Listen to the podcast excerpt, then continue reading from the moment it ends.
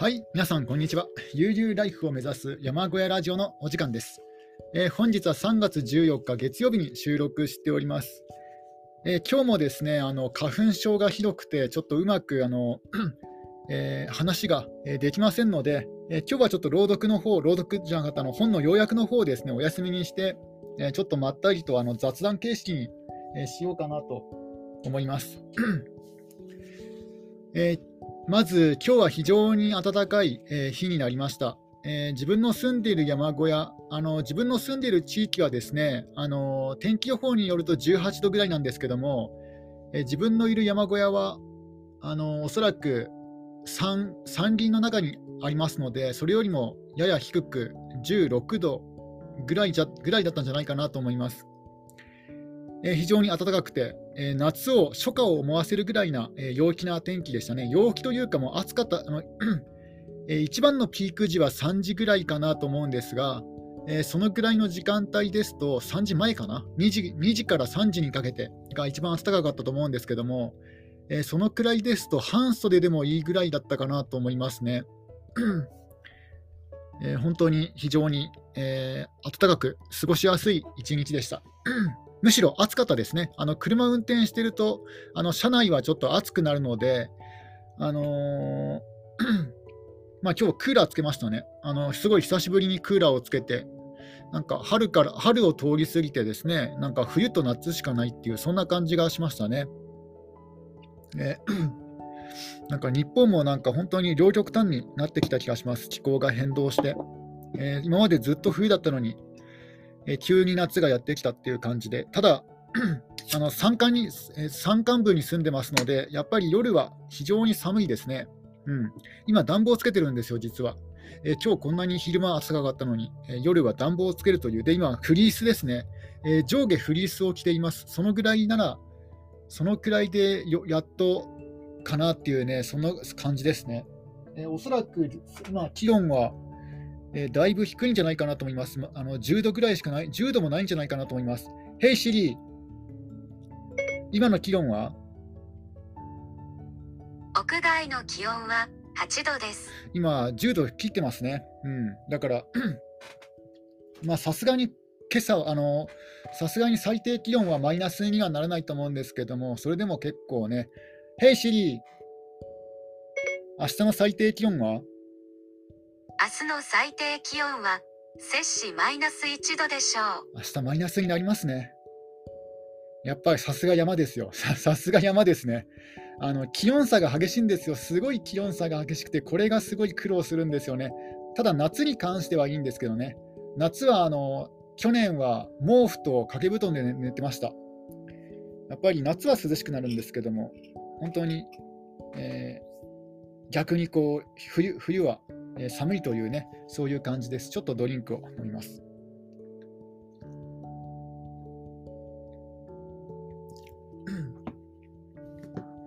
え今日はですね、あのコストコに行ってきたんですよ。まあ、えー、おなんだろう、えー、たくさんの商品が入っている大入り袋、まあ、業務用スーパーって言った方がいいんですかね、まあ、スーパー、業務用、うん、ホームセンター、業務用スーパー、まあ、そんな感じですね。うんあのちょっと興味本位で言っただけなんですけども、いや、これね、別に行かなくてもよかったかなと正直言うと思いますね。なぜかというと、年会費がすごいかかるんですよ。年会費1万円かかりましたね。あの入場券が1万円ですよ。もうテーマパーク並みですよね。まあ、ただ、あの、なんだろう、あの、解約ができるので、その返金ができるんですが、まあ、いろいろ条件があるんですけどね。まあ、あの、使わなかったら返金できるという条件だったので、えー、と1万円のね、あの入場券払って、え、行ってきました。カード作るのに1万円かかるんですよ。まあ、もっとね、安い、えー、と5000円ぐらいで作れるカードもあるんですけども、え、なんか説明を聞いてると、あのバッグももらえるし、でポイントも貯まるというので、あのポイント貯まるんですけども、そのポイントは使えないっていうね、ポイントは2年目にならないと使えないっていうね、本当に非常にこう、もうコマーシャリズムの極致っていう感じのですね、極致っていう感じのなんか、もう本当、自分の苦手な、もう商業主義の塊のようなスーパーでした。うん。もう本当になんかね、あの、物欲を刺激されるようなね、そんなとこだったんですが、結構お客さん混んでるんですよね。うん。あの、カートも大きいんですよ。普通の,、ね、あのスーパーとかホームセンターで使うようなあのカートの1.5倍、あるいはそれ以上あるんじゃないかなぐらいな大きなカートで、まあ、通路はね、それなりに広くと作ってはあるんですけども、まあ、それでもですね、あのまあね、あの買い物好きなおばちゃん連中がこう、ね、列で、列というかこう、ね、2列で会話しながらと通ってたりとかすると、まあ、通りで通れないわけじゃないですか。だから非常にですね、えー、まあ、ストレスフルな、あのそういう空間でした。いやもうちょっとね、お客さん少なかったらまだいいんですけど、まだね、えーと、人気人気というかね、まあ、日本人、物珍しいのが好きだから、海外の製品が、ね、たくさん多い、まあ、あとは大入り袋が多いね、あの食料品とかだと、ね、特に女性の方ってそういうのが好きなんですよね。だから女性客多かったですね。うんえー、おそらく30代、40代ぐらいの女性がメインターゲットなんじゃないかなと思います。あの20代だとまだそんなねお金がもお金持ってないと思いますので、やっぱ30代、40代のやや裕福な女性がメインターゲットなので、だからもう散財してるんじゃないかなと思います。え正直言って、あの一人暮らしで行くようなとこじゃないなと思いましたね。食料品、あの美味しそうなケーキとかは確かにあるんですよ、あのオードブルとか。ただ、一人暮らしでは絶対こう食べきれないなっていう量で量ですので、パンパンとかね。だから美味しそうなパンとかあっても、あ絶対これ、賞味期限に来ちゃうなと思って、半分も食べられないなと思いまして、あのー、ね、あのコストコってメインは食料品ですので、でその新鮮な、ね、あの新鮮なパンとか、そういう野菜とか果物は買いませんでしたので、だから本当、1人暮らしだと全く使わなかったですね。うん、自分が買ったものはあの缶ジュースです。缶ドリンクですね。えドリンクは非常に安かったです。あの、アマゾンで買うよりも、えー、半額は言い過ぎですけども、うん、まあ、1.2、あ、0.6?0.6 0.6 書きぐらいの金額で購入することができました、あの炭酸飲料。えその炭酸飲料を、えー、いくつ買ったのかな？多分30缶を 2, 個2本か、30缶を2セット買った気がします。えー、それでもせいぜいですね、1セット1400円ぐらいだったので、両方合わせても2800円。えー、だから、1缶、缶ドリンク1缶、まあ、50円しないぐらいかなと思いますね。しかも非常に珍しい、日本のスーパーでは扱っていないね、あのダイエットドクターペッパーとあのダイエットジンジャーエールを購入しました。え、あとはですね、何買ったっけな。あとあの、歯磨き粉買いました。歯磨き粉のあのセットを。あの自分が使っている歯磨き粉はちょっと特殊なものを使ってまして、なぜかというと、以前虫歯になった時にですね、あの使ってみて非常に良かったので、ちょっと高いですね、あのシュミテクトっていうなんか、えー、紫色の、あのー えー、歯磨き粉使ってるんですよ。ちょっと高いんですけど、えー、それをそれをセット買いしました。あとはですね、何買ったっけなちょっとドリンクを飲みますね。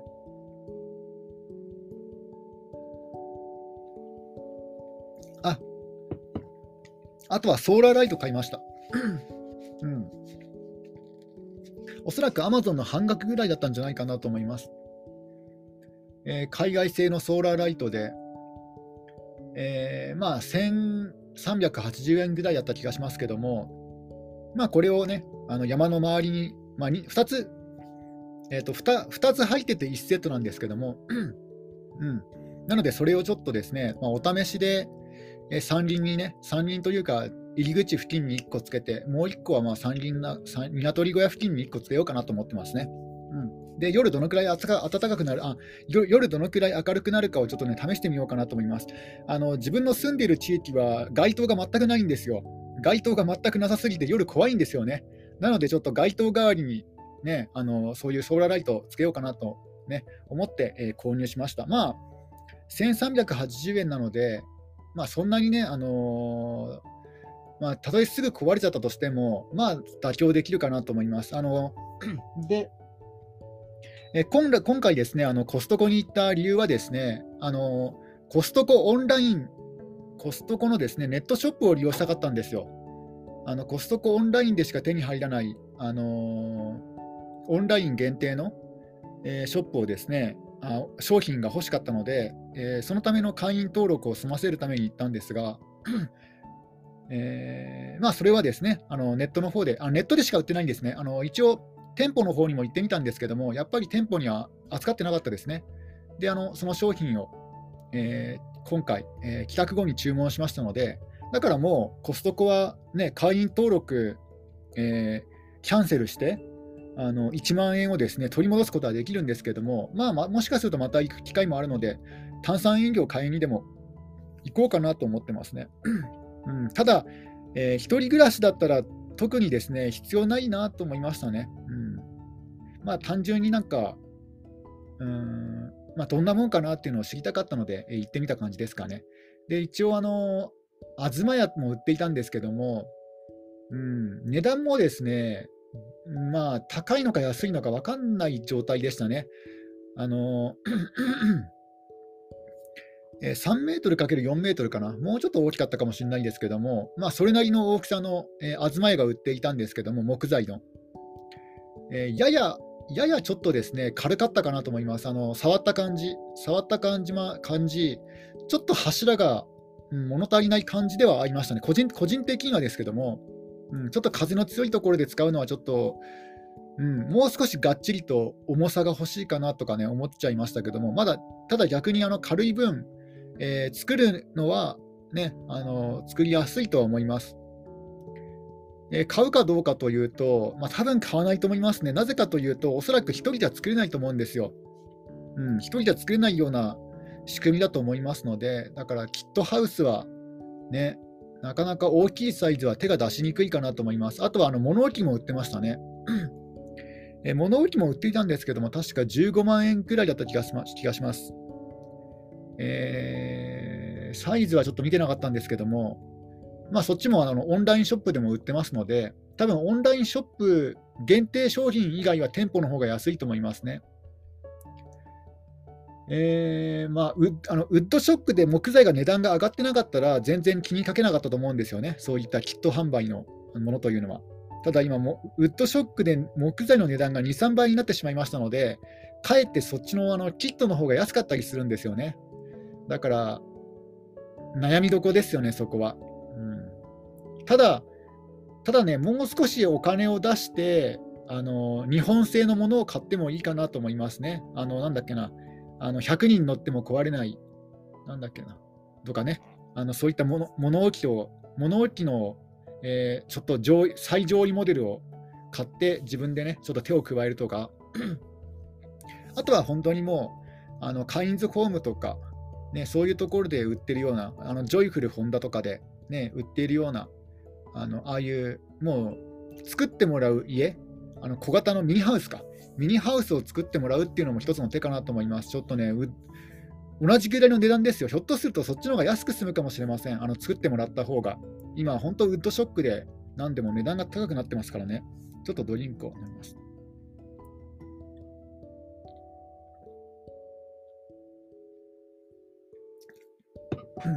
ただ、ただですね、ちょっと、ちょっとあれなんですよ、あの今、花粉症っぽくて。ただですね、あの、あれ、何言おうとしたんだっけな。えっ、ー、と、ミニハウス。あ、そっか、あの、自分でセルフビルドであの木材を使って作るときは、あのなんだ、改築というか、後々手を加えやすいんですよね。棚を作ったりとか、ロフトを作ったりとか。ね、ただ、あのミニハウスの場合は、えー、後々手を加えづらいですからね、あの普通の木材と違って、なんていうんですかね、特殊な素材でできてますので、だからそういう手を加えづらいっていうのはありますけど、うん、ただ、えー、今年はちょっとね、ウッドショック戻らないと思いますので、値段が。あのロシア、ウクライナのね、戦争が始まってしまいましたので、ちょっとね、ウッドショック戻らないと個人的には思います。あの2021年あ、2022年期待していたんですけども、うん、おそらく 難しいかなと思いますね。あのえー、木材だけじゃなくても、あの今、えー、半導体がですねすごいなんか手に入りづらくて、あのカメラとかもすごい値段が上がってるんですよね。えー、この数ヶ月前と1万円ぐらい値段が高くなってるんですよ、カメラ。えー、本当はデジカメを購入しようと思っていたんですけども、あの1、2ヶ月、2、3ヶ月前よりも1万円ぐらい余裕で高くなってるので、ちょっとやめておきました。もう iPhone で撮ろうかなと思います、あの写真は。あのブログの写真とか、えー、デジカメで、今まではですね、あのえー、なんだっけな、カシオ、カシオじゃないや、どこだっけな、キャノンか。キャノンの、あのえー、画質は悪いんですけども、すごい頑丈でですねガガ、ガシガシ使えるものを持ってたんですけども、なんか本当に、えー、最低気温にも強いし、あの水中でも使えるっていう、もうアウトドアに適したカメラ持っていたんですけども、何分も、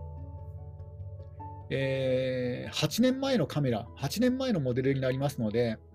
うん、だから、ちょっとそろそろですねあの、もうちょっと画質のいいカメラを買いたいなと思っていたんですが、ね、1万円ぐらい値上がりしていて、もうびっくりしましたね。なんか、えー、なんか、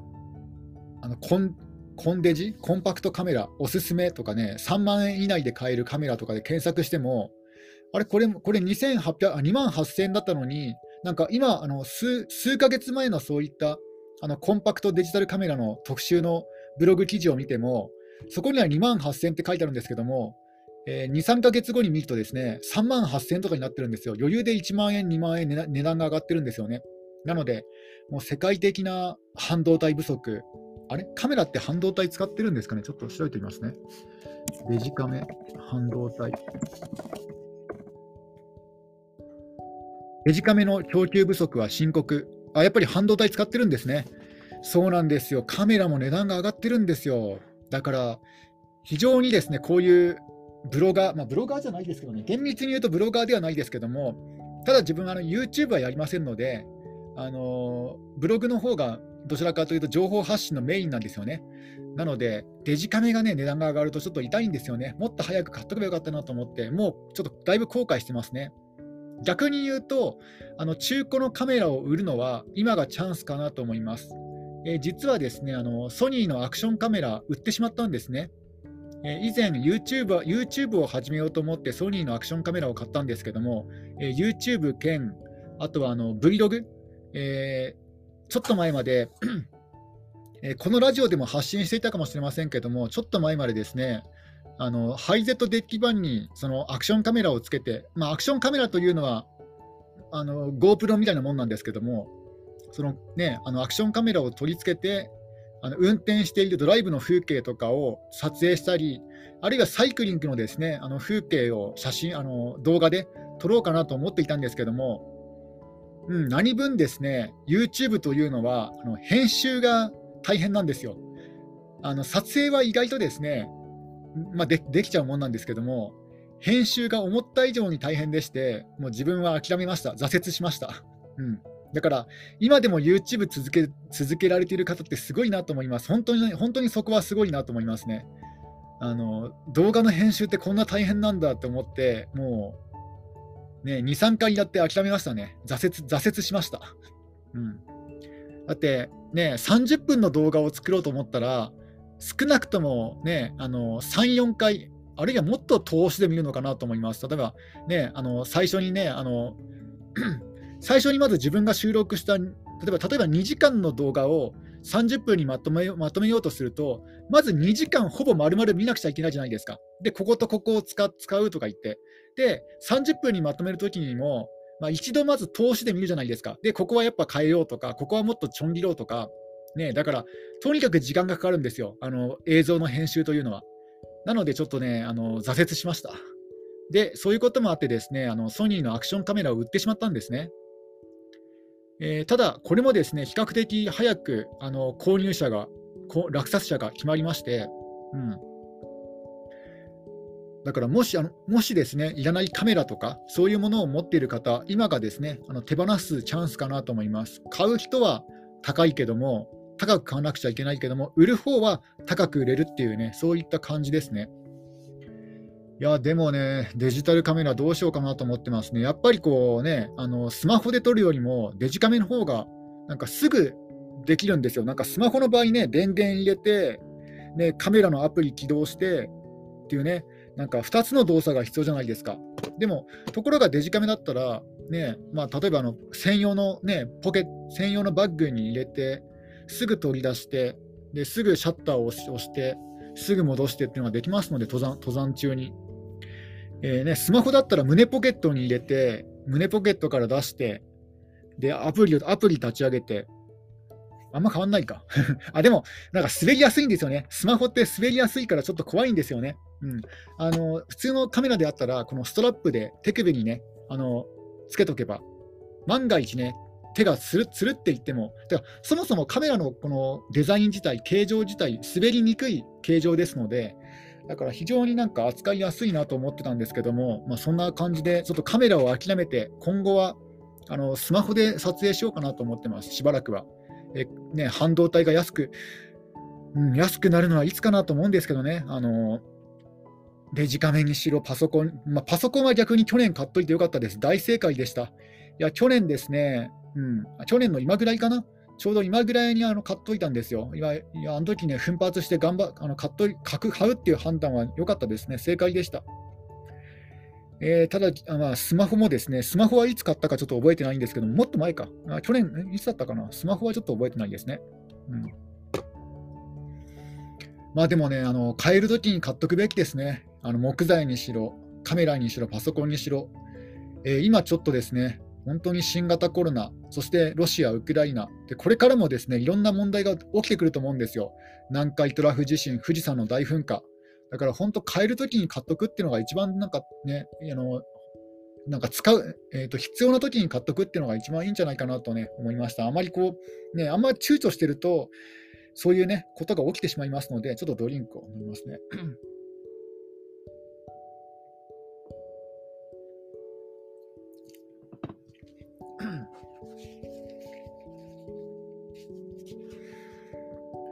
えー、あとですね、今は、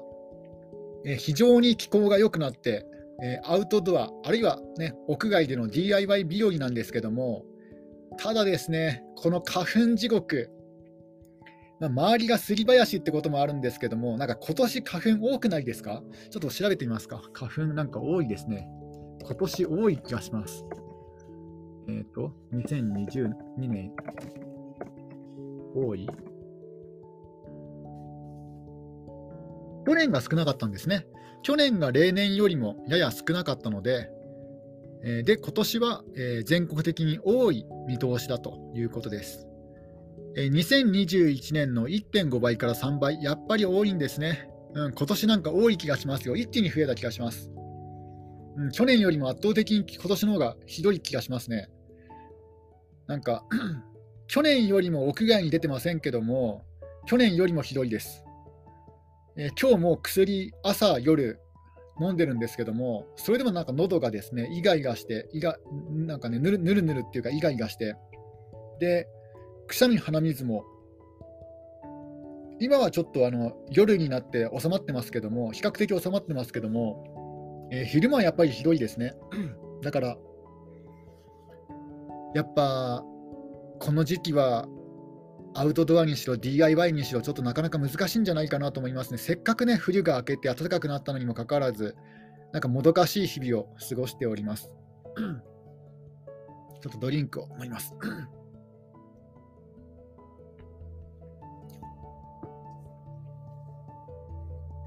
えー、あとはですね、最近起こったこと、うん、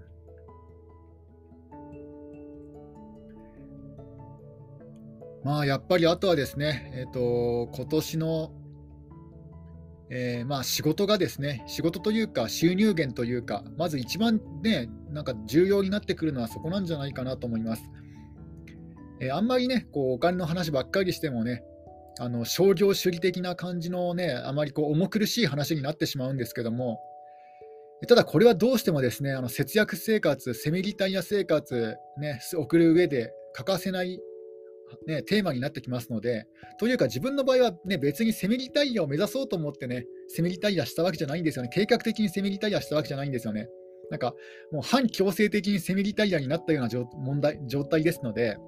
うん。